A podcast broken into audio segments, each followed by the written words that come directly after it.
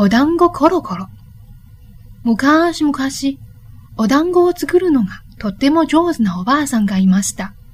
ある日のこと、おばあさんがお団子を作っていると、そのうちの一つがコロコロコロと転がり落ちて外へ行ってしまいました。これこれ、お団子よ、待ってくれ。お団子はコロコロコロコロ転がって三つ葉の穴にスドンと落ちました。追っかけてきたおばあさんも続いて穴の中にスドンと落ちてしまいました。穴の中は広い幅って石のお地蔵様が退屈そうに立っています。お地蔵様、私のお団子が来なかったかの？切った切った。わしの前を取って向こうの方へコロコロコロ。ありがとうよ。おばあさんが少し行くと、またお地蔵様が立っていました。そのお団子なら向こうの方へコロコロコロ。おばあさんは教えられた通りに行くと、またお地蔵様です。ああ、あのお団子は食べたよ。とっても美味しかった。ごちそうさん。おんやま、お地蔵様が食べたのなら、まんずよかんべ。その時、ズドンズドンと大きな足音が近づいてきました。おばあさんや、大変じゃ。鬼どもが来るぞ。はよう、わしの後ろに隠れるがいい。へいへい、ありがとさんで、おばあさんはお地蔵様の後ろに隠れました。やがて赤鬼と青鬼がやってきて、鼻をピクピク動かします。ふんふん、臭いぞ。人間臭い。そこにいるな。おばあさんはすぐに捕まってしまいました。おばあさんを屋敷へ連れて帰った鬼が、しゃもじを一つ私で言います。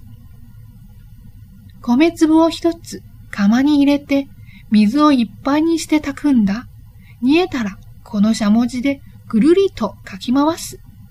言われた通りにすると、お米はむくむくと増えて、真っ白なご飯が釜いっぱいになりました。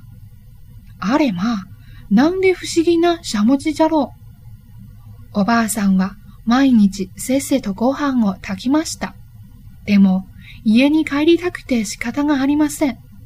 そこである日、鬼どもが山へ遊びに行っている隙に、不思議なしゃもじを持って逃げ出しました。